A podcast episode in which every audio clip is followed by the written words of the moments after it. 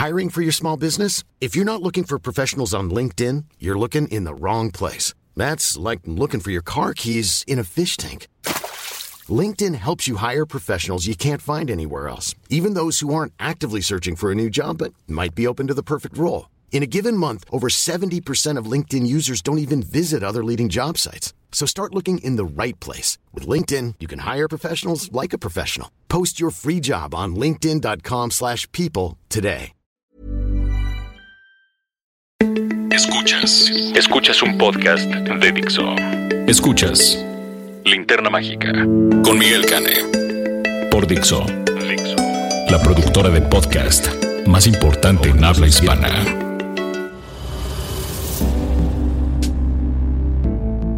Hola, mi nombre es Eduardo Martínez, estamos aquí en Linterna Mágica, el podcast mágico musical y de familia natural con Miguel Cane. Miguel. Hola, ¿qué tal, Eduardo? Oye, ¿por qué no viniste la semana pasada? Nos dejaste aquí, estábamos muy preocupados. ¿Qué te pasó? Eh, tuve una emergencia médica. ¿Qué? ¿Cómo? Pues, ¿qué te pasó? Un aneurisma, fui a ver No Manches Frida. Ay, con razón, pero es que ¿cómo te? ¿Que te dio valor? Yo no sé.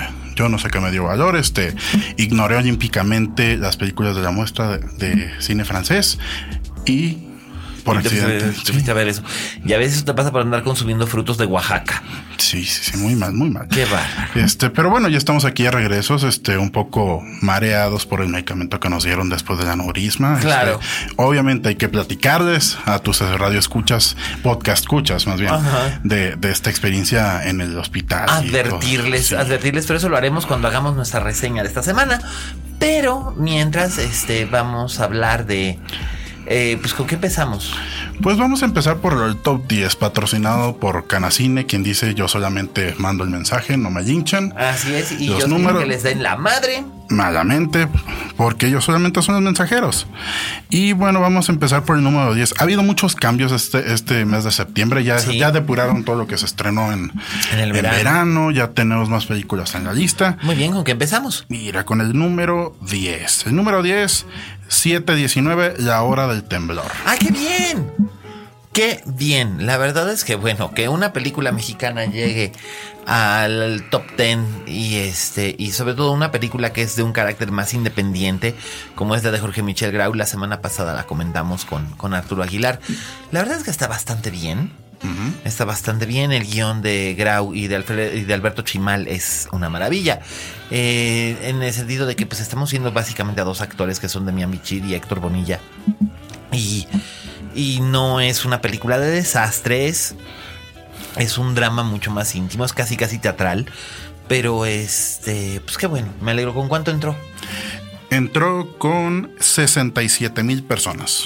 Es, de- Bueno. es decir, 3.4 millones de pesos. Bueno, pues con eso ya recuperó este, parte de la inversión, si no es que ya recuperó la inversión completa, lo cual es bueno. No siempre se consigue, así que eh, pues enhorabuena para Grau y compañía. ¿Quién más? En bueno, la 9. En el número 9 tenemos La Luz entre los Océanos, eh, que hasta hace un par de meses era una de las candidatas Ajá. fuertes del Oscar, pero después de que la lincharon en Venecia y Es que es un en taquilla ya fue, ya fue muy mal. Es que es un embutal, es aburridísima. Es Así de veras, es- es bien aburridísima con todas las heces. Con todas las heces. Es, es- o sea, no es una madre, pero es aburridísima. O sea, tiene ese pecado. Y, y es una lástima porque viene de una novela que es bien interesante, pero la adaptación es muy, muy aburrida. Y me sorprende además que la química entre Fassbender y este. El robot. Y sí, y la, la señorita Vikander es prácticamente inexistente, tú. ¿Quién O sea, sabe? no. No sé. No, no. Dejaron toda la química del amor para la vida real. La dejaron para la vida real, yo creo, yo creo, porque, porque en la película, pues, ne. Así que ese es el número 9. En el número 8, El mecánico 2, el especialista, Ay, la resurrección, todavía. como se llama, ya no pues es el sabe. throwback, te digo que es el throwback, que es la, la clase de películas que la gente va al cine y dice, ay, no tengo tiempo, no sé quiénes son estas gentes, pero ah, a Jason Statham lo conozco, Jessica Alba me suena de algo, ay, vamos a ver esto, y es la que entran a ver así como por, por no dejar. Y este, pues no le ha ido mal, ya lleva tres semanas en el top 10. Sí, ya lleva, ya lleva tres semanas y ya acumuló un millón de asistentes. Bueno, Así que. así que mira, a lo ya, mejor al, por menos, ahí. al menos ya pagaron los pósters y algo más. Algo más, algo más, sí. En el número 7. Eh, número 7, Los Siete Magníficos. Eh, no, sé, no sé, no sé con cuántas copias hayan llegado. Este, eh, no sé si el Pues dato, el, el lo habrá sacado Sony, no sabemos. pasada. Este, pero fueron 97.412. A eso me suena como que fue un estreno imitado, ¿no? Digo, porque Denzel tiene cierto apil aquí. Digo, no- Hombre, claro, y no además es- él la promovió mucho. Y bueno, está Chris Pratt. Sí, que ¿no? como quiera que sea es jalador, así que pues me sorprende que le haya ido tan mal. Supongo que también vieron, tuve- tuvo algo que ver las reseñas. No, hubo no, que- este tipo de películas nunca les. Pues la gente no lee las críticas, Además, es verdad. eh, Aunque la eh, película igual- es aburridona, no es mala, es aburrida, pero eh, de veras. ay. Es, es igual este eh, de- en Estados Unidos ven Denzel en, Denzel en, en el, en el, en el póster y la gente va. Y es Sí, automático. claro. Es el único actor que, que en lo que va del siglo XXI, todas sus películas, excepto una que fue estreno imitado, todas estreno arriba de 20 millones de dólares, lo cual es cierta garantía. Pues sí, pero pues bueno, Ya, ya nadie hace eso, ni siquiera Dan Sandler, así que. no, pues este, sí. más- eh, Bueno, creo- solo Tom Cruise.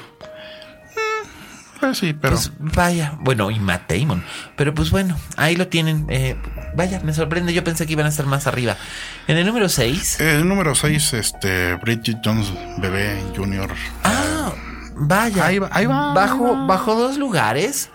Pero mira, si consideras que es la única comedia para adultos que está en cartelera en este momento, no está tan mal. Es la tercera de una serie. La película, lo dijimos en su momento, es infinitamente superior a la anterior.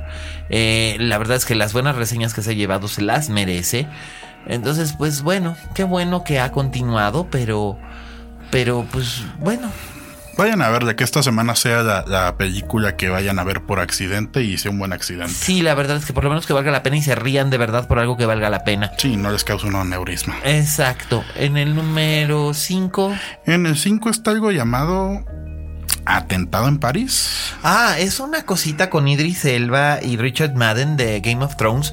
Es un telefilme, no es una película. En Estados Unidos se estrenó en televisión. Y en Inglaterra también se estrenó en televisión, pero aquí curiosamente pues se estrenó en cines. Y este, pues es una película de acción como que muy, por lo que tengo entendido, no la vimos, no hubo función Eh, de prensa. Es, un- es una que el título original es Bastille.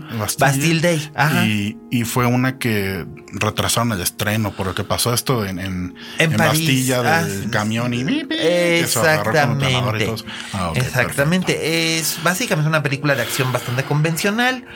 Eh, yo no sé si Richard Madden tiene, y menos desde que ya no sale en Game of Thrones, tiene el pool para jalar tanta gente, pero Idris Elba suele ser jalador. No, no, no, todavía no. A un nivel mediano, sí. O sea, es que esto es en, como en. México, en México, ¿quién lo conoce y por qué lo conocen? Bueno, Aquí la gente no ve Luther. no, la gente no ve Este- Luther, aunque esté en Netflix y deberían aprovechar. Sí. Es- ¿Cuántas temporadas hay ahorita? ¿Tres? ¿Cuatro? Cuatro, y hay cuatro. cuatro las pueden ver. Este, pues bueno, pero quizás es porque se vendió bastante bien y porque es de las pocas películas de acción que está en, Sí, en está- cartelera después de la de Es- El es- especialista. es- estoy seguro que su, que su Star Turn que tuvo en, en este Beast of No Nation de soldado violador de niños, este, lo, lo hizo muy popular con las audiencias. Sí, puede ser. Puede ser, pero bueno, ahí debió haber sido considerado para un Oscar, esa es mi opinión. Ok, la siguiente que tenemos es... Eso te va a gustar, es mi amigo el dragón. Ahí la lleva, ahí la lleva. Ahí la lleva, sí, la semana pasada fue el segundo lugar, ahora bajó al tercero. Este, digo, si no se ponen ahí a fijarse mucho en el guion que tiene unos agujeros en los que puede pasar un dragón, la película se deja ver, es una película familiar cariñosa y pues bueno, funciona. Sí, efectivamente, fue cariñosa, este, salió muy cara y al parecer Disney va a perder dinero por su estreno. Así que- De verdad es la primera vez que Disney va a perder estreno en un montón de tiempo por una adaptación No, pues, en acuer- vivo, bueno, en vivo de alguno de sus, de sus películas, porque el libro de la selva fue no un es, hitazo. pero, pero no es un no es un título de arancel triple A como que digas uy merece bueno, un- no. Y además se estrenaron en agosto, ya era como que los, Lo soltaron porque los tenían que para que no llegara en septiembre, que es un botadero de basura. Exacto, Pero, ¿no? Y además porque están preparando para Moana o ¿cómo se llama? Moana. Moana. Entonces, pues es por eso. Este, te digo, no está tan mal. Y la- estas versiones en vivo de las películas clásicas animadas de Disney. Aunque bueno, Pete's Dragon es más, Pete's Dragon es más bien un como híbrido, porque originalmente era el, el dragón era animado y lo demás era musical y eh, actuado en vida real. Este, a ver. Entonces son, son del género Mary Pompiano. Más o menos. Más o menos, más o menos. Ya viene la secuela, secuela directa de Mary Poppins. Este, con Emily Blunt en el papel que hizo Julie Andrews. Entonces, pues a ver qué. A ver qué pasa. Eh, mm, no me disgustó. Está bien. Es la clase de películas para llevar papás y niños al, al cine. Pero pues la verdad es que sí le fue peorcito que a Cenicienta y que a Maléfica y que al Libro de la Selva, que el Libro de la Selva fue un es que, es que volvemos a lo mismo, ¿no? La fecha de estreno ya te dice qué es lo que espera el estudio recaudar y esto era una cosa que ellos sabían que no iba a recaudar lo Porque el Libro de la Selva se estrenó en abril y la verdad es que abril no suele ser una fecha muy, muy... No, no, no fue. Ese estreno fue en, en abril o en, en, marzo. En abril. En abril sí, pero acuérdate porque Hollywood ya recorrió el verano y empieza la primera semana de abril. Es verdad, con el este con el Memorial Day, no antes. No, Memorial Day es, es el último el, el, último jueves de. No, con Pascua. Empiezan ahora con sí, Pascua. Ya empiezan con Pascua. Ya. Qué fuerte. Muy bien, ese fue el tercer lugar. El segundo lugar. Al revés, ese fue el cuarto. El tercero es esa sorpresita de género llamada No Respires de Fede Álvarez. Ah, le ha ido bien, ¿verdad? Le ha ido muy bien. En Estados Unidos ya lleva casi 85 millones de dólares y casi llega a los 100. Y costó menos de 10 millones. Así es, que sí fue negocio redondo. No, súper negociazo. Este, pues este, este año te, ha tenido buen, buena aceptación. Este, las, el cinta de terror no ha habido bastante. Siempre hay una película. Se estrena una película de terror casi, casi cada semana. Aquí en México, porque no, así como hay, como hay películas que se estrenan directo a video, directo a streaming, este, en televisión, este, de, aquí llegan y las ponen en el cine, porque a nosotros, los mexicanos, ya están acostumbrados a que vamos a estar pagando por sustos cada semana, como, sí, si, no, claro, como pero... si no les va a estar con el dólar.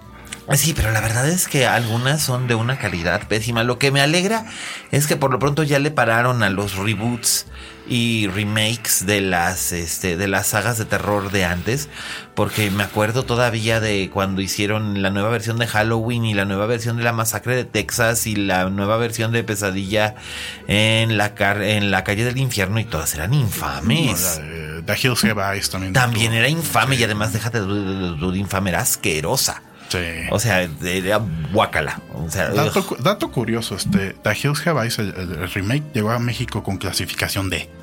Sí. Fue, fue una temporadita que RTC este, se puso se puso piqui este, y le dio clasificación de a Hostal y a The Eyes. Era básicamente para las escenas de mutilación y todo esto, pero es que sí se, se apoyaban demasiado en esta clase de cosas y no será casi casi como ver amputee porn, guacala. Pues es que es, es, de eso fue, de eso del, fue la década del torture porn. El que, torture, sí, que bueno, So hizo un una minita de oro de ello, pero bueno, lo bueno es que James Wan se movió de ahí a hacer otras cosas.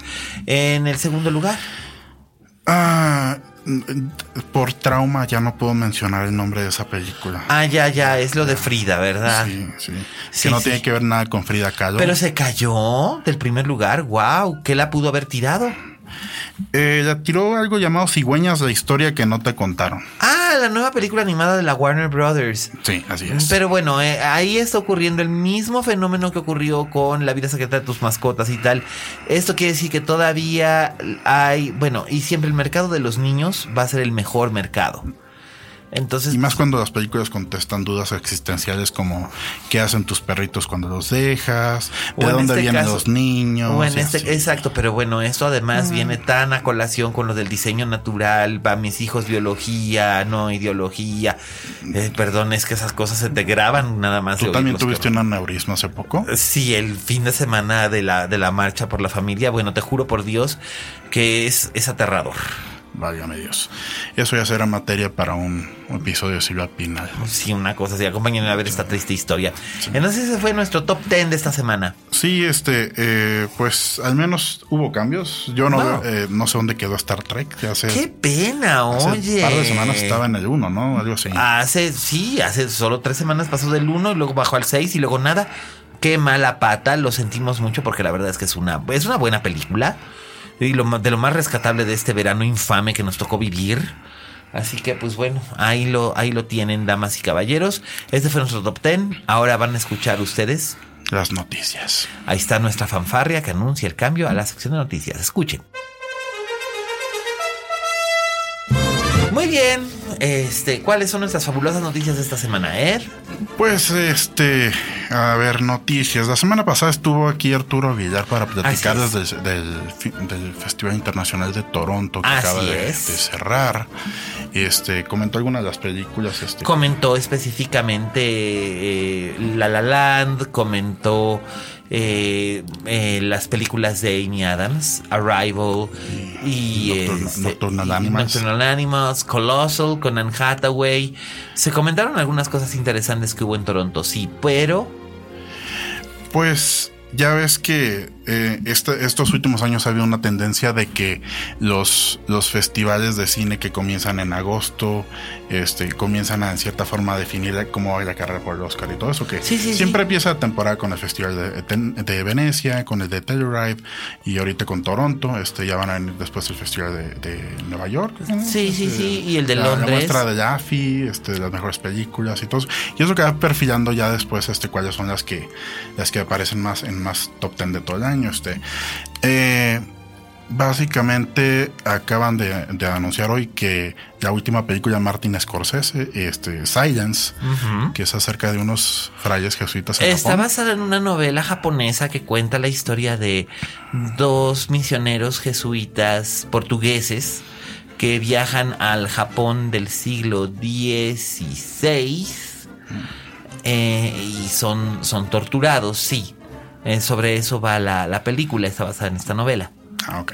La película ya, ya anunció este Paramount que va a haber estreno exclusivo en Los Ángeles y Nueva York la semana de Navidad, lo que significa es que en enero se va a estrenar ya de forma masiva Pero y lo estará estrenando en, en estas fechas de diciembre para que califique para la próxima entrega de los Oscars. Es decir, Claro. ya vieron la película, les gustó, tienen posibilidades, aparte de Martin Scorsese y Sí. hay, hay cierto, cierto, cierto respaldo este de, De estilo y de prestigio. De prestigio más que Sería nada. interesante ver, sería interesante ver si alguien de los que están en este reparto este, es contemplado para, para alguna de las son es un elenco completamente masculino. Que bueno, esto no es de sorprender en una película de Scorsese. Él casi no trabaja. Yo pensé que ibas a decir una película de frailes o algo así. no, no, no. Una película de Scorsese, básicamente las películas de Scorsese son casi siempre elencos completamente masculinos. Él no es muy propenso a, llevar eh, female leads. Bueno, bueno, la bueno, única, la- el único caso realmente de. Exacto, Alicia ya no vive aquí, que ganó el Oscar a Ah, mejor Ellen actriz, Burstyn Ellen Burstyn, Oscar, ajá. y es la película más femenina en el sentido, en, en el canon de, de Scorsese. en el canon de Scorsese, porque el único personaje masculino relevante es Chris Christopherson. Y todos los demás son Diane Ladd, Ellen Burstyn, hasta Jodie Foster aparece por ahí siendo pequeña. Entonces, mm, no sé, a, a mí me gustaría, me resultaría interesante. La única segunda película que tiene un aspecto más femenino de, de Scorsese es La Edad de la Inocencia donde en realidad el personaje de Daniel Day-Lewis es manipulado por todas las mujeres que están a su alrededor. Winona Ryder, eh, Michelle Pfeiffer, Geraldine Chaplin, eh, Sean Phillips, etcétera, etcétera. Este, es- sería interesante ver qué haría Scorsese con, un- con, un- con una historia completamente femenina y con un elenco femenino.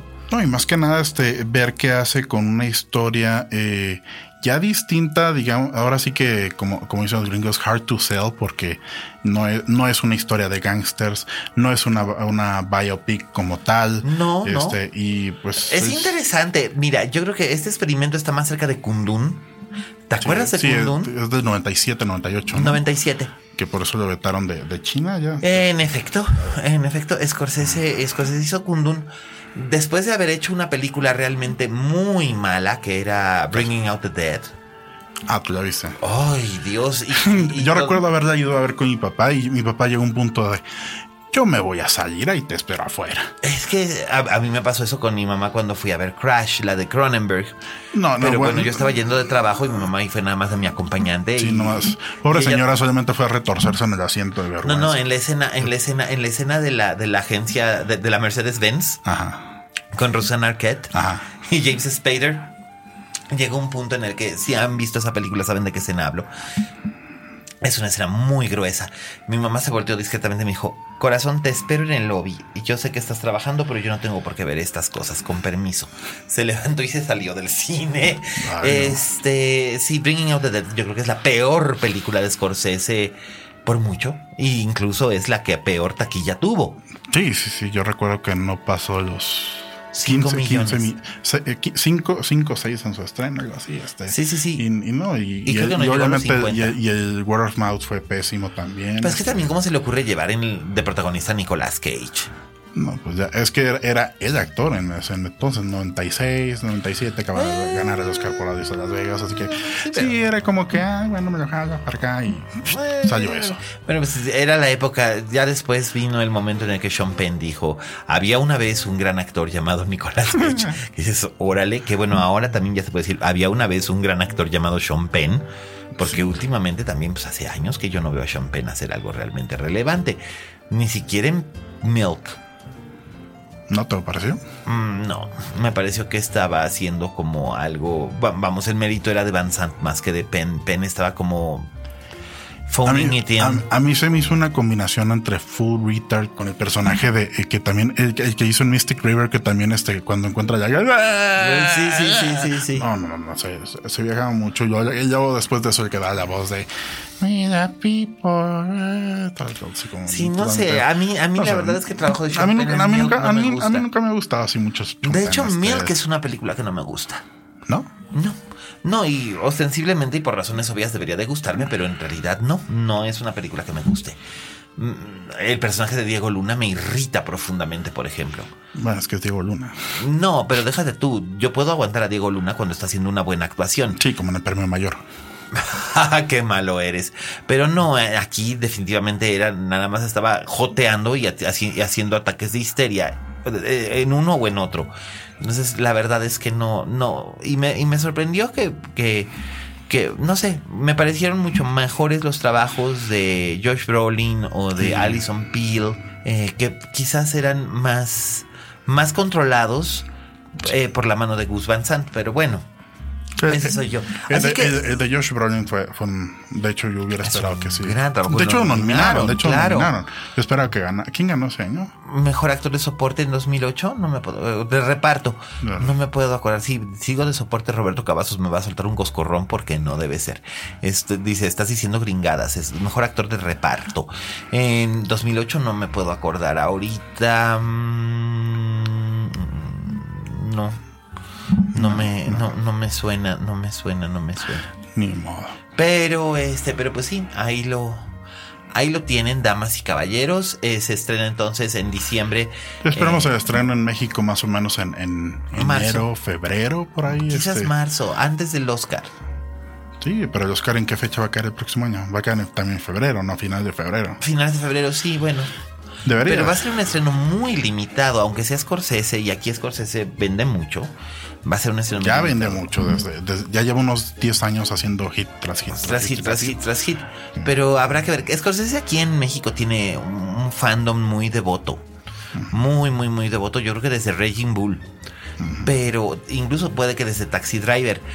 Pero no sé, todo depende de este. Es más, el único país de América en el que New York, New York tuvo ganancias fue México. Porque en Estados Unidos le fue de la patada. Por eso es que Scorsese nunca volvió a hacer un, nunca volvió a hacer un musical. No, por supuesto. Este, así que bueno, ojalá Andrew Garfield eh, llame la atención. En una de esas acabamos viendo a Andrew Garfield nominado a un Oscar. Y a Emma Stone también, y sería la reunión de Spider-Man en los Oscars. pues sí, sería, sería interesante. ¿Quién más tenemos? Bueno, noticias, este, no sé si, si, si Arturo comentó la semana pasada el gran, gran, gran, gran regreso de Paul Verhoeven. Eh, en Pasim, sí, por él la película, la película con Isabel Luppert, que ya Isabel Luppert es un given que va a ser nominada a un Oscar, como Charlotte Rampling por 45 años el año pasado. Eso no es una garantía, garantía de que gane, pero, pero qué interesante que esté, que esté nominada. o que vaya a estar nominada, porque la película es, eh, la película es interesante, es una, es una película erótica, Es erótica de yo lo, por lo que he leído es como erótica de venganza, medio masoquista. Es Ah, en eso los me temas quedado que le encantan a Verhoeven, de todos modos. y para el cual es muy bueno. Por supuesto, le encanta y, y lo genera muy bien. Maneja esas atmósferas excelentemente bien. Y pues la, no- la noticia es que él o ella eh, fue seleccionada por Francia para representar los Óscares. Ah. Así que en- eso en cierta forma garantiza que tenga una mayor exposición hasta hacia los votantes del Oscar. eh, Claro. más que nada por la actuación de Isabel Huppert. Pues bueno, acuérdate que pasó lo mismo con Amour. Y este, y esto repercutió en una, en una nominación al Oscar para Mademoiselle Emmanuel Riva. Entonces, pues habrá que, este, habrá que ver. Además, aquí sería Isabel Huppert compitiendo contra Isabel Huppert porque el porvenir también estaba contemplada para ser enviada a la academia para contender hacia el Oscar representando a Francia. Así que. Pero ya ahorita ya, ya con que lo haya ganado este él, pues ya garantiza que se van a ir sobre esa este y sobre eso van a tirar este, la expectativa de que a Isabel Huppert nominen. Pues Lo seguramente. cual sería muy merecido, este, porque mucha gente la considera la, la actriz viviente más grande. Bueno, yo la considero, yo la considero, no sé si right now, pero la considero por lo menos una de las más importantes vivientes después de Vanessa Redgrave. Digo, de Vanessa Redgrave ya casi no trabaja, pero sigue Sí, siendo. pero Isabel más- es como de la generación de Meryl Streep y ya es que aquí a es más chica de, es chica, es más chica poco, que Meryl un poco Streep. más. un- Seis pero- años, Seis años. Ah, mira. otra generación. Ah, casi, casi. Sí. Pero sí, este, eso significa que por fin van a nominar al Oscar, porque allá en, en Cannes, pues cada vez, cada, ¿cuántas, ¿cuántas veces ha ganado la Palma por mejor actriz? Unas tres, creo que. Sí. Este, la ganó por la pianista y la ganó por. ah, no me acuerdo. Y de joven también había ganado, creo que por las bordadoras había ganado una. Eh, vamos, ella ya tiene, eh, tiene muchísimo prestigio en su país, es muy bien reconocida.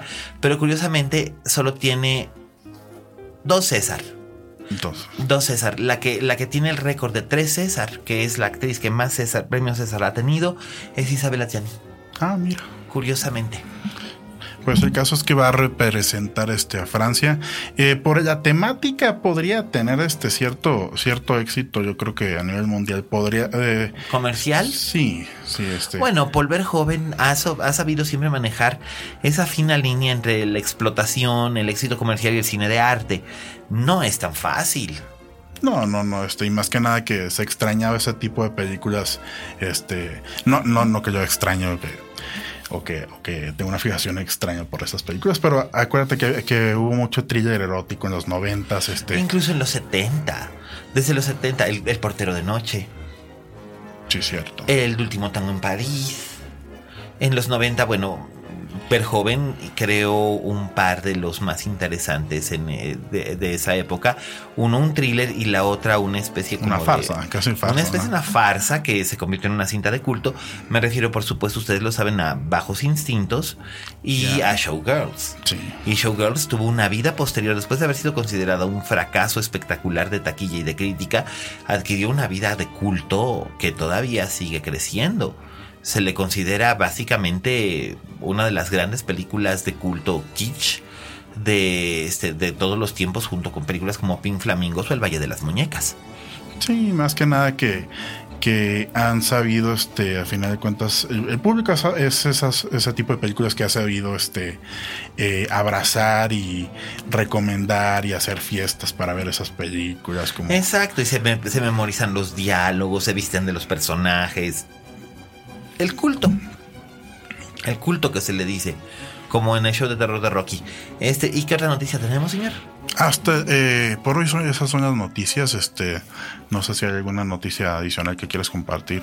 Pues no, en este momento, en este momento yo creo que este todo el mundo está aguantando la respiración para ver qué es lo que va a ocurrir. Ya se liberó el tráiler de Passengers, la película de la película nueva protagonizada por Chris Pratt y Jennifer Lawrence. Y no sé, me dejó como indiferente. Todo el mundo ha estado anticipando mucho el estreno de esta película, pero me pareció más bien formulaica y como que casi casi predecible. Si usted no sabe la premisa que presenta este tráiler es que eso es una nave que es no eso Es una misión espacial Es que va a llevar a personas a un planeta. A colonizar un planeta y... Las tiene dormidas y estos dos changos despiertan antes. Y... Nueve años antes. Entonces, durante nueve años tienen la nave a su disposición y por un lado surge el romance. Básicamente lo están vendiendo como una comedia romántica espacial. Usted no puede ver mi cara ahora, pero estoy arqueando las cejas a un punto que parezco John Crawford. Y por otro lado, también lo quieren vender con elementos de desastre y ciencia ficción. Eh, no sé, ¿tuviste el tráiler? Sí, yo lo vi. Y también te dejó indiferente, ¿verdad? ¿Quién dirige, eh, quién dirige, recuerdan quién dirige este? Eh, Morden Pildum, el, director de, Código Enigma, el juego Imitación. Sí, sí, sí, sí, sí, la película sobre, sobre, Alan Turing, ajá. no sé, eh, Yo he visto su trabajo, este, es, es este, no, no, es, no, no, es danés, es, es noruego, no recuerdo. Es, nórdico, es la única que le conozco es el juego de imitación, el, mm, el código Enigma. Eh, no, yo conozco este el anterior, este, y es un, un thriller bastante divertido. Este, luego, te doy el nombre. Bueno, porque esta, esta de, de, de, Alan Turing a mí en su momento me pareció. Headhunters. Ah, Headhunters es una película muy interesante. Ah, ah pues, Eso sí que es, ah, pues, es, danesa. Eh, eh, danesa. Es danesa, pues, sí. y esa, y esa es interesante porque es acerca de estos piratas modernos en el mundo de las oficinas. Sí. Pero en el mundo corporativo. Pero, ah, no sé, a mí me pareció que... A ese título personal, pero creo que al haber hecho un whitewash del, sobre la homosexualidad de Turing en la película y por qué razón y por qué esta fue la razón por la que a él se le hizo la castración química y posteriormente lo llevó a su propia destrucción. Y esto no es un spoiler si usted ha estudiado la historia de Alan Turing lo sabe y no necesariamente es este es algo que le arruine la película al hacer un whitewashing de eso. Pero eso, eso no lo determina el director, lo determina el sistema. O sea, al final de cuentas, lo que, lo que, lo que lo que le encargó Harvey Weinstein es hacer una película bonita, PG-13, un, un, biopic de donde salgan nominaciones al Oscar, que es de lo que se mantiene The Weinstein Company. Y hizo su trabajo, la película recaudó Claro, es Oscar Bate y, es un buen Oscar Bate. A lo mejor ya eso ya le permite hacer una cinta que se parezca más a lo que a, lo que él quiere hacer. Pues habrá que ver qué tal le va a Passengers. Por lo pronto las expectativas son altas. Finalmente Chris Pratt y Jennifer Lawrence en este momento son los actores, los actores de los más llamativos del momento. Entonces habrá, que ver. En el reparto también aparecen este Lawrence Fishburne, Andy García. Mm, eh, no, aparece también este, uh, ¿cómo se llama? Michael. Michael Sheen. Michael Sheen, que interpreta un androide. Eso se ve desde el tráiler. No es, ningún spoiler. No es ningún spoiler. Ya no voy a decir que, que Ali McGraw se muere en la Love Story. Pues ya no, pues ya. No, ya. Ya, ya Ya, por favor. No, ya no. Tendremos que buscarnos otro spoiler para, para ejemplificar los spoilers. Este. Al caballo le cortan la cabeza en el padrino. Ah, pero pues lo único que vemos es la cabeza, ¿verdad? O sea, que ni siquiera nos interesa. No, es, eh, ya encontraremos, encontraremos un spoiler para ejemplificar cuando, cuando la gente quiera decir, cuando esté usted en alguna reunión y diga spoiler y la gente le quiera decir, ¿Qué es un spoiler? Utilice usted este ejemplo que en algún momento encontraremos para impresionar a sus, este, a sus compañeros en fiestas y reuniones con su vasto conocimiento cinematográfico. ¿El de, el McGraw o el del caballo? No, yo creo que ninguno. El de Ali McGraw porque ya casi nadie se acuerda de la Love Story anyway. Ay, qué bueno, porque era malísima. A pesar de lo que digas. Eh, bueno. Pero bueno. Vamos a entrar ahora sí este, a, la razón de mi ausencia de la semana pasada. Sí, este. suéltate, date para que yo después pueda hablar de algo bonito. Ok, perfecto. este, La semana pasada cometí el error de evitar el ciclo de cine francés pecado. Ay, bueno, en realidad no, ni crees que tan pecado, porque fuera de El Porvenir y otra película, las otras que llegaron eran bastante malas. Ahí me, recomendaron Señor Chocolate, no lo he visto, me han dicho que el señor mm. producción está interesante. Es todo lo que puedo decir. Señor Chocolate es básicamente como el, lo que decías, un biopic PG-13 que pueda este, ganar nominaciones a premios. Eso es básicamente lo que es, pero en versión francesa. Este, vamos, no es mala, pero tampoco es buena. El Porvenir sí es muy buena. Y otra con eh, Melanie Laurent. Ah, sí, ya vimos. Que, que es un thriller que es, dicen que está bastante, bastante bien. Esa no lo he visto. El Porvenir sí ya la vi y realmente vale la pena. Eh, pero todo lo demás, el de la, de Jean Dujardin, Ah, Que es un Jean Dujardin. Un Jean Dujardin haciéndola de un enano. O sea, ¿tú te puedes creer a, a, a- Jean Dujardin haciéndola de una condroplastiquito? Yo no puedo creer que siga haciendo cine. Lo mismo. Bueno, pues ahí lo tienes, pero pues es guapo. Mientras sea guapo. Eh, whatever. Este, vamos a hablar de, uno, de No Manches Frida. Este, ¿Cómo, cómo te atreviste? ¿Qué te dio eh, valor? No sé, este dije, es B15, a lo mejor Marta Gareda por enésima vez va a enseñar las chichis, va a ser una maestra bastante impropia Algo y se de repente se esperaría ups, así, ¿no? se abre la blusa enfrente de sus alumnos, pero no. Ni siquiera justificaba con eso su existencia. Qué horror. no, eh, el caso es que la película de qué va. Eh, está un ladrón recién salido de la cárcel que es interpretado por este magnífico primer actor llamado Omar Chaparro. Omar Chaparro, antes repartidor de pizzas, creo. Creo que era repartidor de pizzas.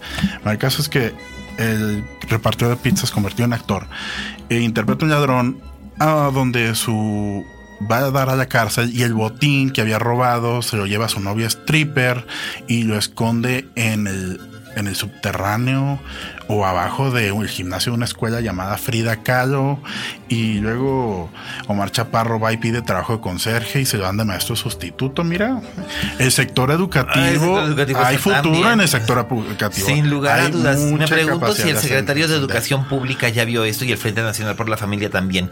Continúa. Y luego. Y luego eh, no sabe ser maestro. Obvio. Eh, hay un grupo que, que odia a todos los maestros y es hace bien insufribles, hace que se quieran suicidar, que se quieran agredir. Porque todos son muy rebeldes Sí, y, y hipsters. sí, son rebeldes, rebeldes. Porque el mundo los ha hecho así. Sí. Porque nadie los ha tratado con amor. Sí. Porque nadie los ha querido nunca oír.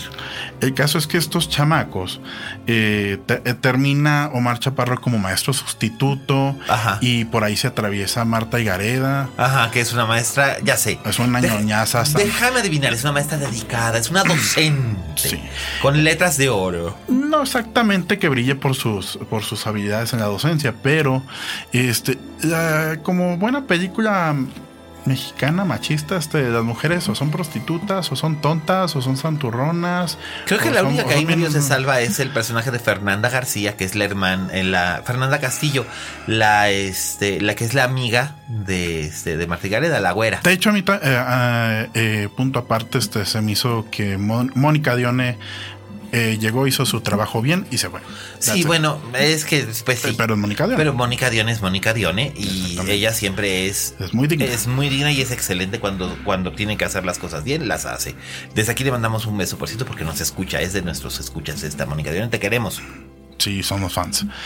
Y el caso es que, ay, ¿qué, qué es lo que pasa? Ya no me acuerdo. Este, eh, eh, es que, es, Es que, es, que- es que, an- ajá, este, me dejó muy mal. Este, el caso es que eh, trata que este grupo de niños, este, los, los tratan de enseñar lecciones de vida y Claro, de ese repente, y, y de, y de repente, este, dice, dice repartidor de pizzas, dice, voy a llevar a mis alumnos a un barrio bien pobre, este, para que vean lo que son las drogas, lo que es la pobreza, lo que es no salir adelante, lo que es la falta de valores. Y llegan con una familia, tipo, así. Llegan, este, ah, sí, nosotros estamos bien jodidos, pero nos- nuestra hija nos saca adelante. Y luego que, y, y luego que dicen, es prostituta. Y ahí te quedas como, ah, ok, qué bueno. Ay, qué Dios, bueno. este, Dios, no Dios, Dios. es como ese tipo de películas que, quiere, que quieren eh, ser este, eh, dar una, una eh, que tengan moraleja, pero en realidad se dan un disparo en el pie. Es lo que yo digo. Ya. Eh, Interpretando ac- estereotipos. pónganse de acuerdo, este. Y el tipo de humor es, es, es vulgar. Clasista. Sí, como todo, toda comedia mexicana, este. no, no hay mucho. No hay mucho este, sustancia. Bueno, no hay sustancia alguna en la ¿Te película. pareció que era ligeramente familiar? ¿Te sonaba ligeramente familiar? De hecho, era, era lo que tú estabas comentando, que es un remake de un remake. ¿De, qué- de qué- de Es dónde un sale? remake, ¿De, qué, es- de, qué, de qué bote de basura salió? Es una película alemana que, que tuvo bastante éxito, que ahorita no me puedo acordar cómo se llamaba, pero también el nombre del instituto era Goethe en vez de este, en vez de Frida Kahlo, Ah. pero lo mismo. Y era más o menos una historia similar. Un malviviente que se que enmienda, enmienda su camino y encuentra el verdadero amor con la profesora. Ups. Ya les dije el final, bueno, no importa. Este, que encuentra el verdadero amor con una profesora, este, que es muy dedicada y que tiene fe en los chamacos.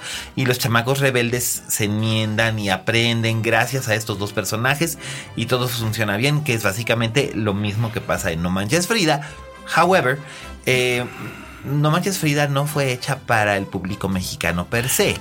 Lo que pasa es que eh, Se hizo es- para es el un- público mexicano de Estados Unidos. Sí, este, ahí Televisa hizo un, hay un joint venture con, con Lionsgate y crearon esta distribuidora llamada Pantaleón, eh, Sí. que distribuye eh, material de Televisa, como tú dices, para el mercado anglosajón, Sí. con, el- con el mismo contenido nutricional para el cerebro, o sea, nulo. Este, y eso es lo que, y ya se los venden a los latinos, y ahí lo que juntan, pues. Pero le fue bien también a No Manches Frida en Estados Sí, Unidos. sí. De hecho, tuvo su estreno antes que aquí y de hecho compitió con... creo que Ghostbusters. No, no, no. No, fue, fue estreno de agosto, pero eh, con eso les digo todo. Creo que ahorita No Manches Frida ha recaudado más dinero que la, la luz entre los océanos en Estados Unidos. O sea que ahí tienen, ¿eh? Oye, fue- Omar Chaparro ya puede decir que mete más gente al cine Que que, Michael Fassbender. Mira, nomás, y Marta Gareda ya puede decir que mete más gente al cine que Rachel Weisz y, y, Ali- Alicia Vikander. Y Alicia Vikander. Ahí, ahí lo tienen ustedes. El As- horror, el horror. Así las cosas en el mundo. Es lo que pasa, por eso es que yo digo, ay, pero luego encuentro cosas bonitas y déjame hablarte de una cosa bonita. A ver. Algo que sí me levantó el ánimo, sobre todo porque yo sé que tú eres un poco escéptico respecto al género. Este, y es que no entra exactamente en el género de la foxtalgia. Foxtalgia se escribe F-A-U-X talgia, que es como una nostalgia falsa. Este, pues no, eh, me refiero a Sing Street, la nueva película de John Carney, que es el director de Once. Once y Que también por cierto, de la- que por cierto, Once, eh, la pareja que salía cantando eran pareja en la vida real, pero ya se divorciaron. Y esta es una nota de tipo rosa que no debería estar dando. Que no Disculpen por haberte interrumpido. Roberto- Continúa con la Roberto reseña.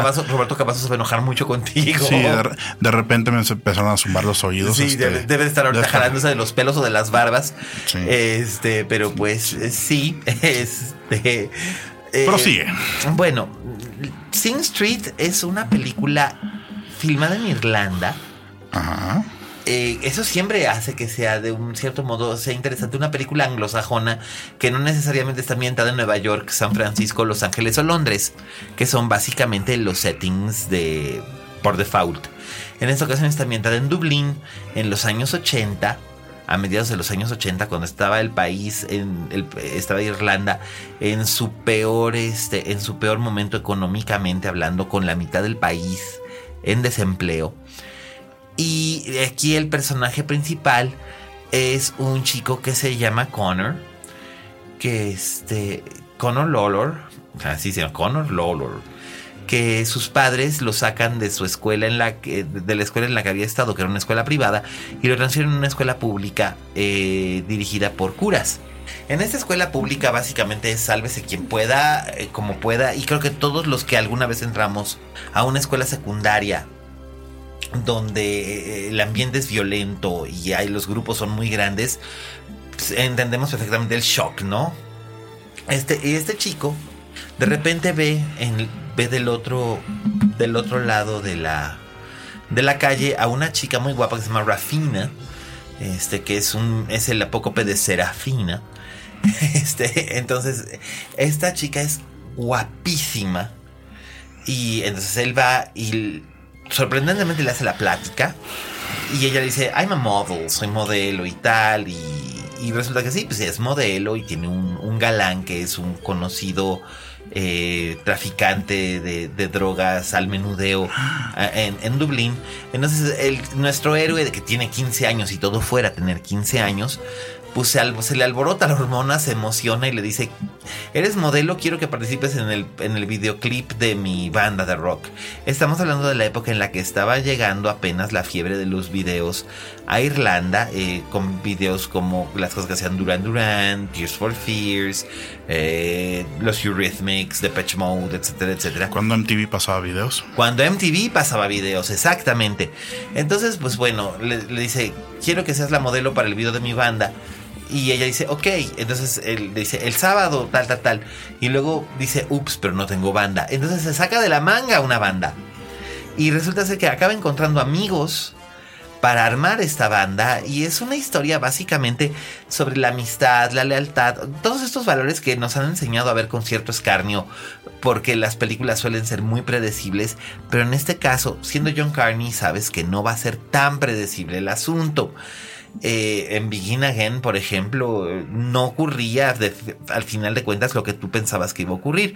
Begin Again está disponible en Netflix, también Once está disponible en Netflix y ahí pueden ver eh, que este director tiene un gran gusto por el musical, pero no el no es solo el musical tradicional. exacto, no es, el, típico, es un es un musical un poco más diegético, o sea, los personajes hacen la música porque forma parte del universo en el que se encuentran.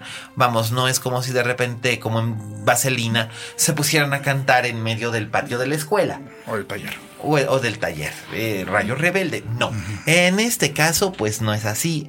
La cosa es muy interesante, está muy bien realizada, es una película optimista, le ha ido muy bien con la crítica alrededor del mundo. Es más, yo solamente conozco un crítico al que no le gustó y le tiro piedras, pero bueno, Alejandro Alemán el Salón Rojo nada le gusta. Desde aquí te mandamos saludos, Alejandro, te queremos. Saludos. Pero este, pues es que ya sabemos que nada le gusta, como dice, como dice Díaz Martínez, el mal vibrosea cualquier cosa que no sean las películas de los leguitos.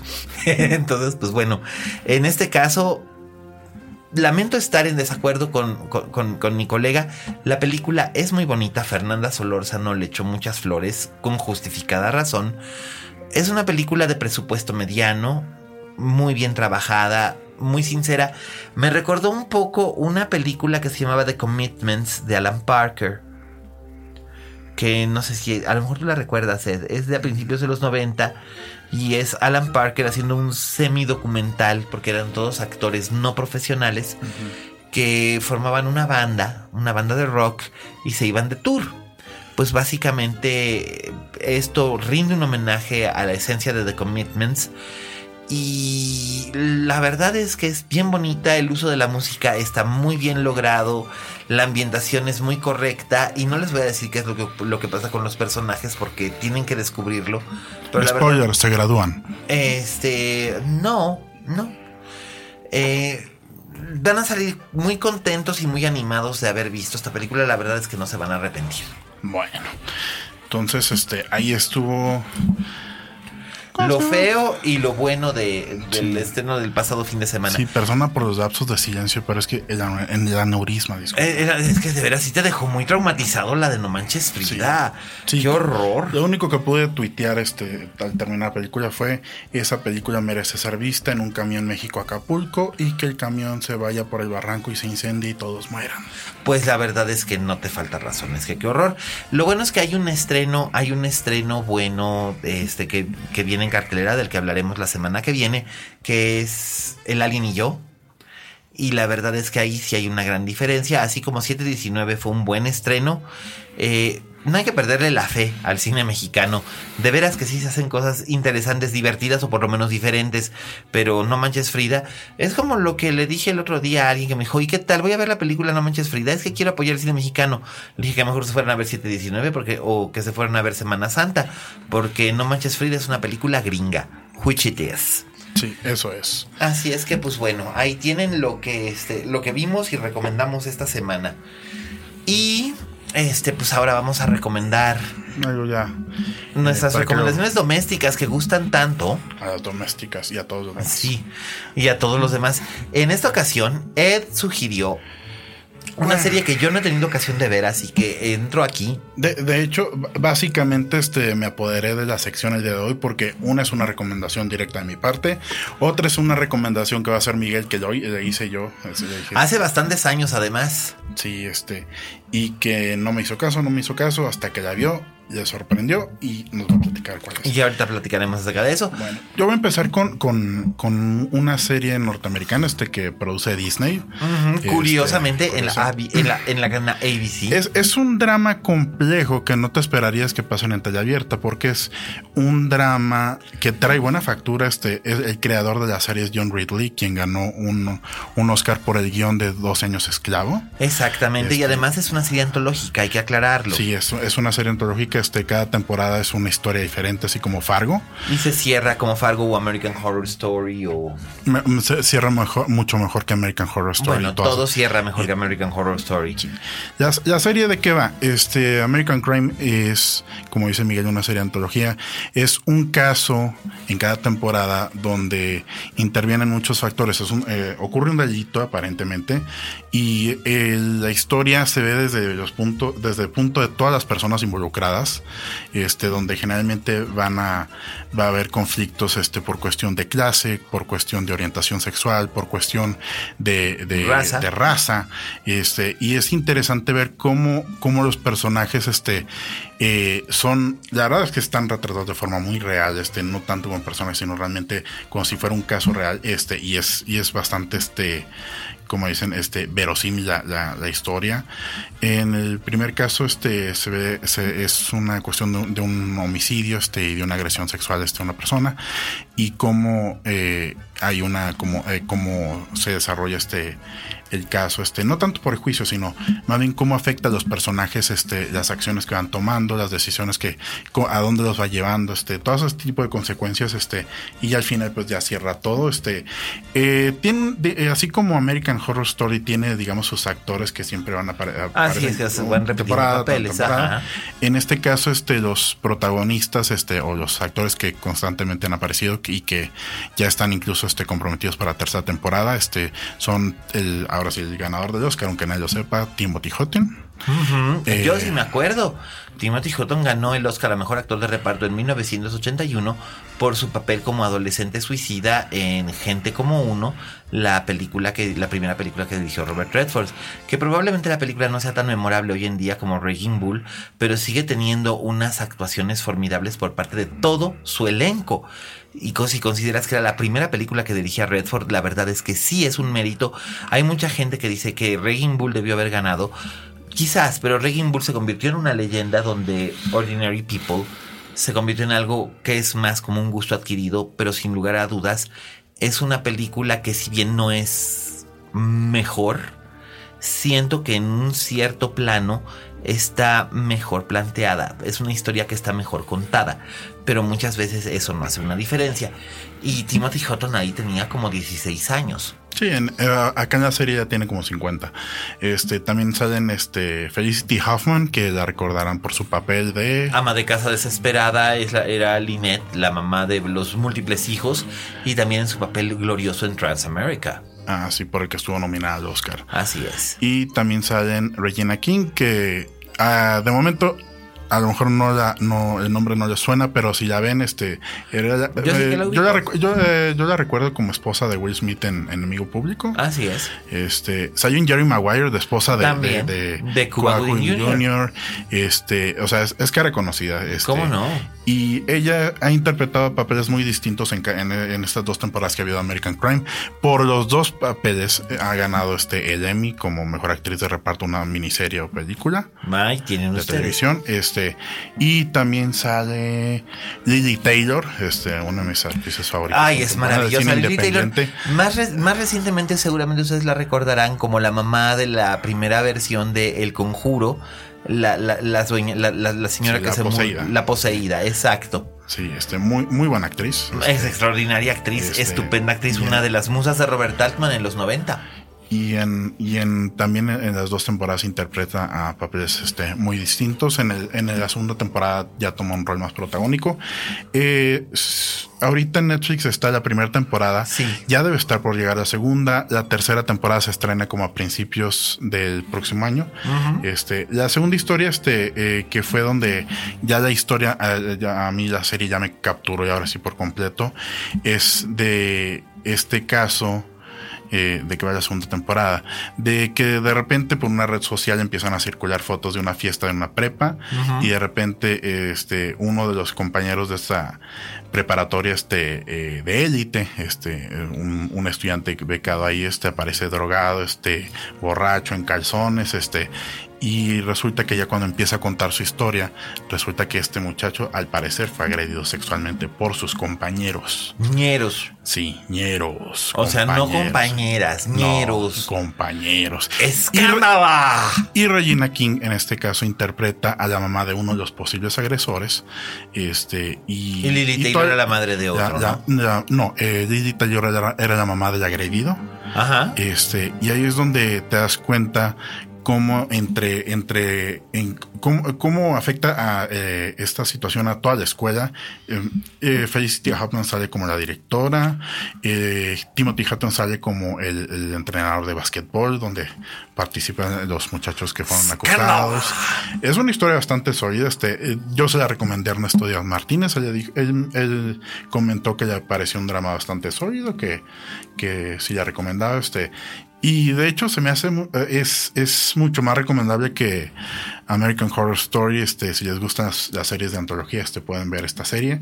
Este les va a atrapar. La Y no primera que es buena, y no la que segunda es muy con buena. American Crime Story, por cierto. Exactamente, no vayan a confundirla con American Crime Story, que admito no he visto en su totalidad, este, porque aunque dicen que es muy buena, este, No básicamente a es mí un lo del eh, a mí eh, lo del juicio de, de O.J. Simpson como yo lo sé, como yo lo sé, yo- como yo, yo ese, ese juicio básicamente sí. Yo lo recuerdo en Yo vivo. lo recuerdo, este, eh, todos los noticieros, este, la bronca en la highway, Sí, todo. este, el, el- el guante que no entraba, este, Cato. Kaelin. Ah, sí, o sea, todo, todo eso lo recuerdo y dije, nah, no tengo ganas de, de volver a ver No, eso. y además ver, y además ponerme a ver a este, a nuestro amigo John Travolta con maquillaje, gracias, no gracias. Pero es una serie que han recomendado mucho, que en la pasada edición de los Emmys este, arrasó, este, le dio Emmys a, a esta actriz que, que es como musa de Sarah Paulson, Sarah Paulson, este, que estaba interpretando a Marsha,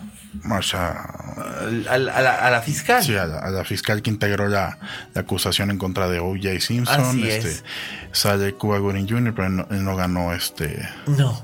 No, bueno, esto- ganó también. ¿quién, quién, quién más ganó? Este. Este actor que interpretó al, al abogado de OJ, este. ah, Dios, se me va el ¿No nombre. era Travolta? No, no, no, no, no, no, Travolta no, no, no. El, mari- el marido de Angela Bassett. Es, es por lo que me acuerdo. Ah, este, eh, este, Bondi Curtis Hall.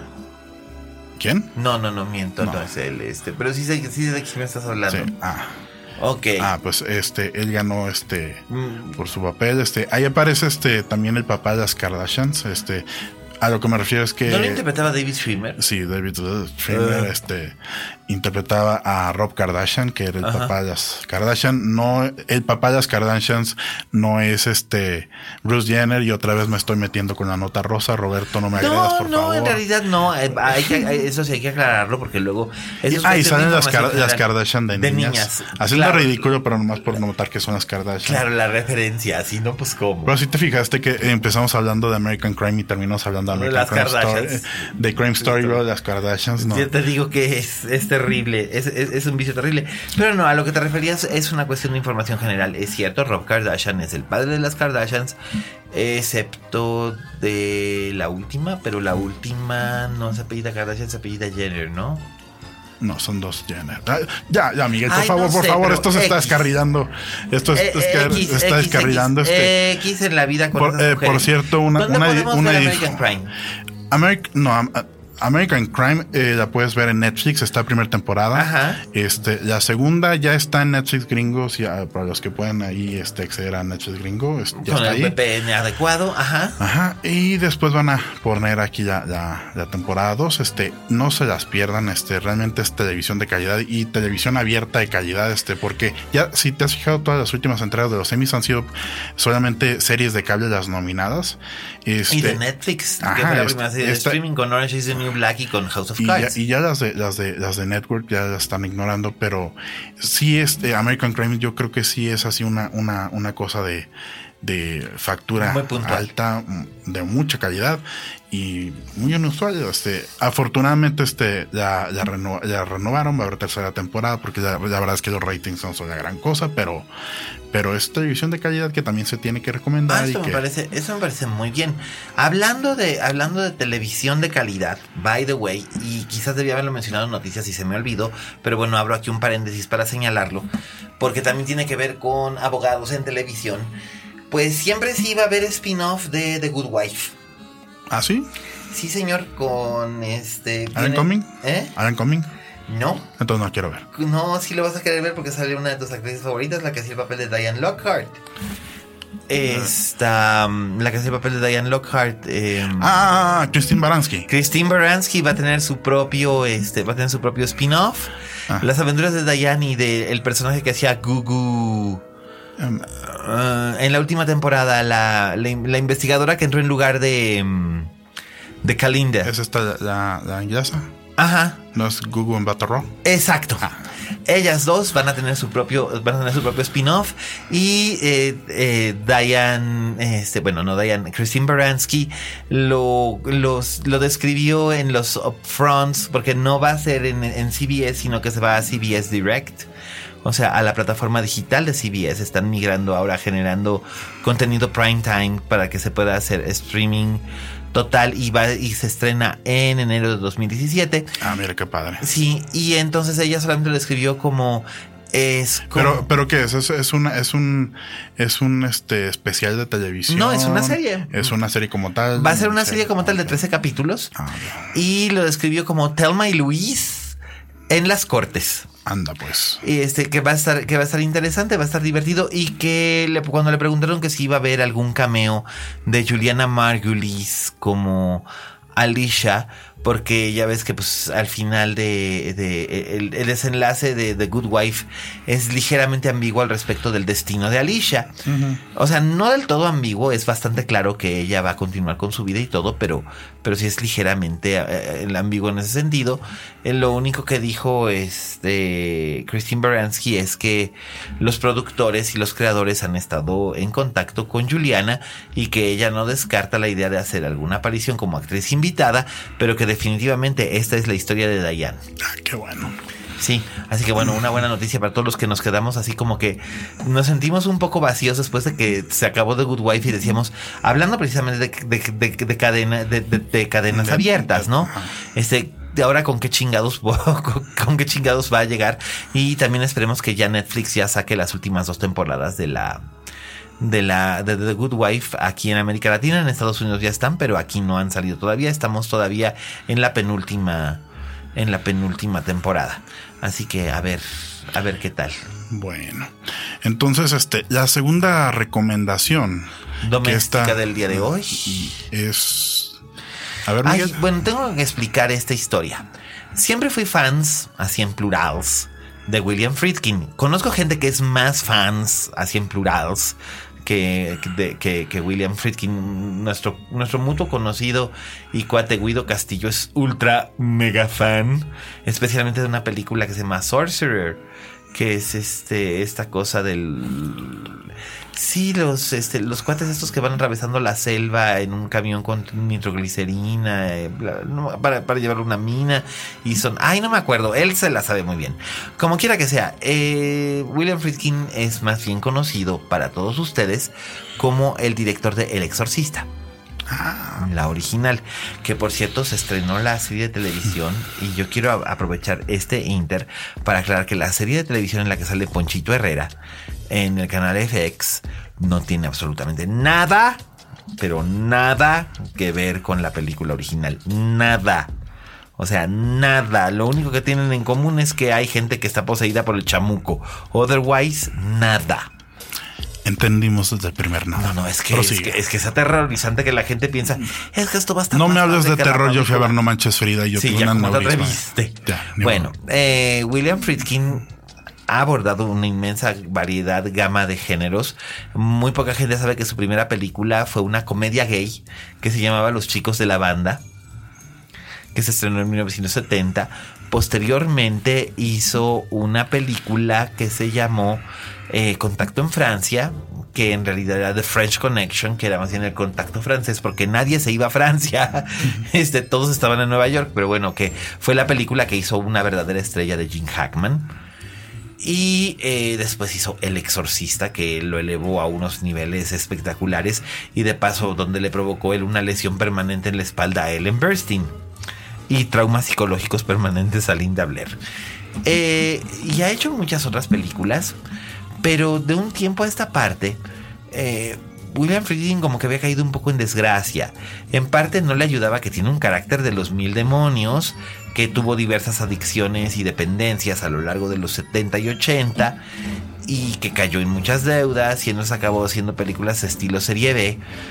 Probablemente la más notable de esas películas estilo serie B, porque aunque era una película serie B tenía estilo, era una cosita que se llama The Guardian, que yo también suelo llamar Tu Árbol y tú, que es una cosa con Jenny Seagrove, donde una niñera se convierte en un árbol que se quiere comer a un bebé recién nacido. No bromeo, esa película existe. Y eso es lo que necesitas filmar para pagar tus, tus mensualidades de la alberca. Pues la, la, anunciaron, la anunciaron como el retorno al género del terror por parte del director del exorcista, por lo tanto no le fue tan mal hace 25 años. Y fue una película que no es del todo exenta de interés. En el reparto hay algunos rostros conocidos que funcionan bien, aparte de Jenny Seagrove, que eh, es una fue uno de los símbolos sexuales de los años 70 en Inglaterra, sobre todo. También anda por ahí Dwyer Brown, que era el papá de Kevin Costner en Field of Dreams. Carrie Lowell, que después estuvo mucho tiempo en, The Law and Order. Luego estuvo casada con, con Richard Gere y estuvo semi retirada, pero es una actriz que cuando trabaja hace cosas interesantes. Y este, y bueno, pues esta película, aunque muy menor en el género, no deja de ser interesante porque está hecha por Friedkin y tiene algunos elementos muy surrealistas. O sea, una mujer que se convierte en árbol para comerse un bebé es algo que tienes que ver después de que oyes esa premisa. Este, pero había caído como que en desgracia y después volvió como que a llamar un poco la atención haciendo dos adaptaciones de obras de teatro de un notable dramaturgo. Tracy Letts. Exactamente. Roberto Cavazos es Big Fans, así en plurals. Este, y pues en Bug, que fue la primera que hizo, eh, actuaba eh, esta grandiosa Ashley Judd y Así Michael es. Shannon. Así es, los dos, los dos estaban estupendamente. La- en realidad no hay más porque la obra es de dos personajes. Y Ashley Judd estaba estupendamente bien. Probablemente era su mejor trabajo en años. Sobre todo porque ya había estado ella relegada básicamente a papeles de soporte. Después de haber sido heroína de acción a finales de los 90. Pues es lo que ocurre, así es de injusto Hollywood. Y aquí William Friedkin la llevó en un papel muy interesante, que además hay que notar que este, que hay que notar que Ashley Judd se parece a Ellen Burstyn cuando era joven. ¿Sí? ¿Tú crees? Bueno, de hecho, Ellen- eh, Ashley Judd hace el papel de Ellen Burstyn cuando era joven en aquella cosa de, la- de las yayas. Con Ah, Maggie Smith y sí. Sandra Bullock y Anexas, ¿te acuerdas? Sí, Sí, no la sí. vi. Pero bueno, pero es una monada. Es Bueno, un- pero ibas a hablar de, de, de, de cuál película. ¿De cuál película? Ahora A ver, es a lo que voy. Bueno, Entra, a entra. le fue bien, pero él así como que, ¿eh? Le fue mal. Con la crítica le fue bien. le fue ahí nomás. Le fue ahí nomás. en taquilla no le fue bien, no, pero le fue bueno. bien, pero eh, la crítica. Y a la que voy a recomendar tampoco le fue bien en taquilla, No, pero. eso es otra pero fue una sorpresa. La gente eh, forma parte de lo que le llaman el Macona, Macona McConaissance. McConaissance, el renacimiento de Matthew McConaughey. Y pues la verdad es que sí era muy merecido porque estoy hablando de una película que se llama Killer Joe. Killer Joe. ¿Y cómo se llama en, Netflix? En Netflix Sal- se llama saldo de cuentas, ¿no? Saldo de cuentas. Hazme favor. Este, y pues básicamente yo esta película sabía de su existencia desde 11, por ahí. 2012. 2012, eh, sí, 2012. Algo así. Porque me la recomendó Eduardo y me dijo, es que tienes que ver esto porque Es que, es que yo la fui a ver al, al cine en Estados Unidos este, con la sala llena. Sí. Con todo y reacciones. Este fue bastante divertido. interesante, ¿no? Bastante Es que, es que interesante. hay una escena clave. Pero bueno, platica de qué trata. ¿La escena o la, o la película? La película. Bueno, la película es acerca de un, un bueno para nada que se llama Christopher Smith, interpretado por Emil Hirsch, que Emil Hirsch lo recuerdan ustedes como Alexander Supertramp de Into the Wild. O como Meteoro en Meteoro. Ay, nadie vio esa cosa. Yo fui. ¿Cómo pudiste? Me cortaron después de verla. Por así- haber elegido esa película. Yo creo que fue hacer el pastel, pero bueno, no, no hablemos ya. ¿Cómo se te de ocurre? demas- demasiada este nota rosa por el Ya, de ya, sí que bárbaro. Ahora sí que mm, de veras, ya ni yo. Este, bueno, este bueno para nada interpretado por Emil Hirsch vive en un pueblito de Texas, bueno, Texas, y tiene una hermana que se llama Dottie, que es Juno Temple, que es esta actriz británica que debutó en Expiación y de la que todo mundo esperaba que fuera a ocurrir algo realmente notable. Y aunque ¿En expiación? Sí, ella es la prima. Ah, no. Ella es la prima que se, que se enreda con el cumberbacho y por eso McEvoy va a dar al, a- al, tir- al bote. Ah, ok. Este, y también sale, su papel es muy pequeñito y ella era muy joven. Y después sale, este, salió también en una película con Daniel Radcliffe llamada Cuernos, que de veras, si pueden evitar verla, evítenla. Eh, en esta película, pues ellos dos tienen un papá y una mamá que están divorciados. El papá está vuelto a casar con una bomba sexy que es, eh, que es Gina Gershon. Que Eduardo dice, y yo le concedo, que Gina Gershon debió haber sido nominada al Globo del Oro y al Oscar. Por este papel. Por esto, oye, pues es que la verdad es que sí le echó ganas. Muchas ganas. Y lo que hace en cierta escena clave que no voy a decir es así como que dices, ay, bueno. Pero tú qué opinas al respecto? Bueno, es que no has terminado de contar la, la sinopsis de la película. Ah, la sinopsis. Bueno, estos dos que tienen esta familia tan disfuncional odian a la mamá. Y la mamá tiene un seguro de vida por 50 mil dólares. Estos tienen problemas económicos, específicamente el hijo tiene problemas económicos.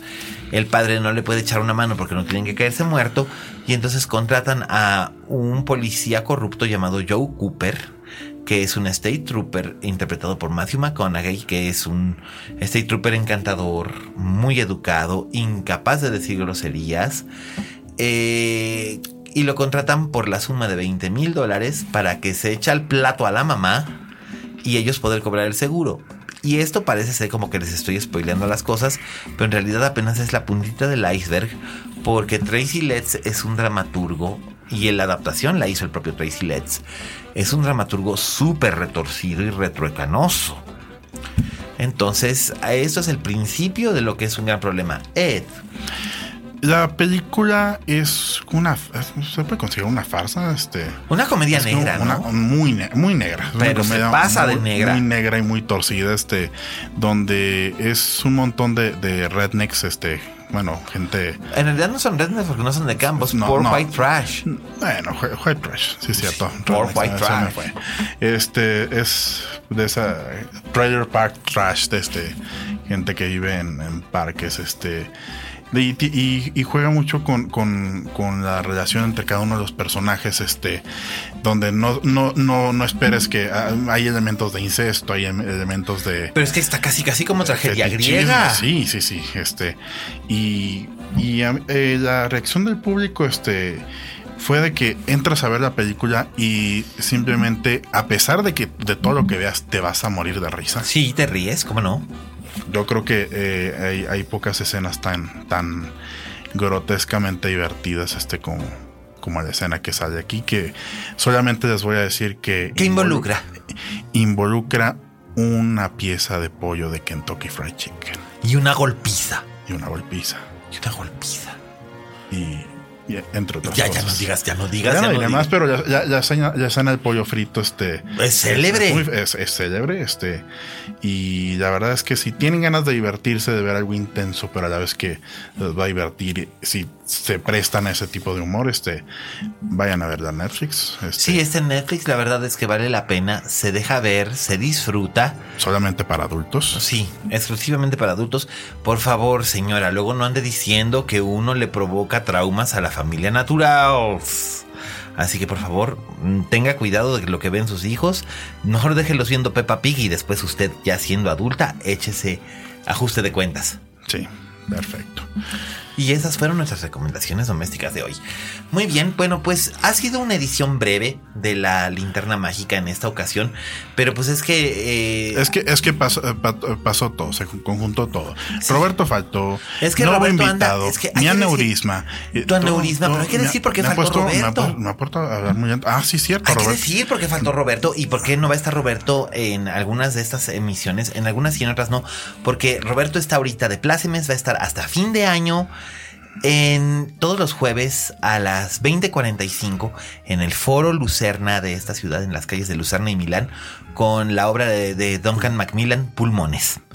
¿Qué, qué obra tan bonita, Eduardo, de veras. yo apenas, yo apenas la voy a ir a ver esta semana. Ay, la vas a disfrutar un montón porque la verdad es una cosa bien, bien, muy bien escrita bellamente traducida, pero por el propio Roberto. Yo no sabía, pero tiene un gran talento para la traducción.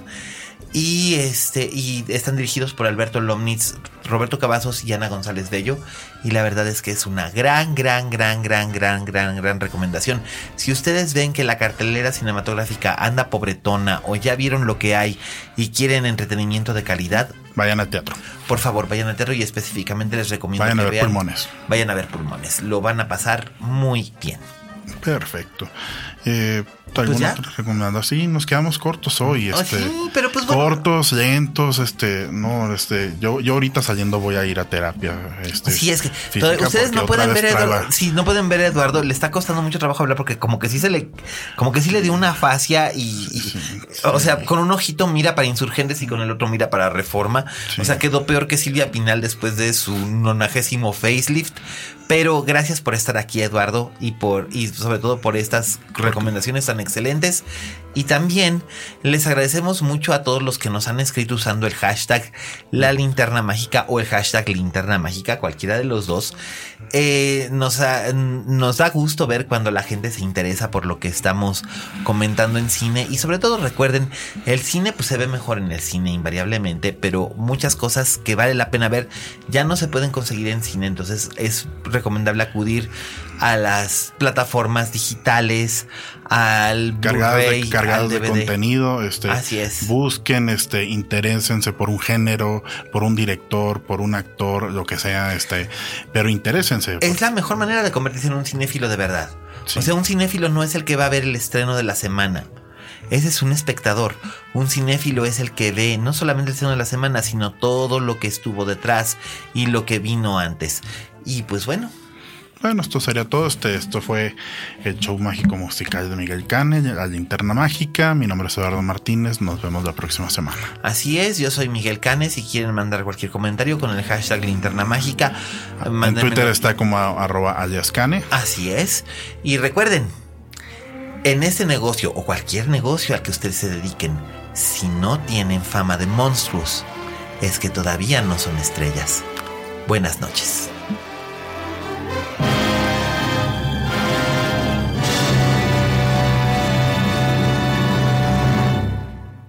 Dixo presentó Linterna Mágica con Miguel Cane.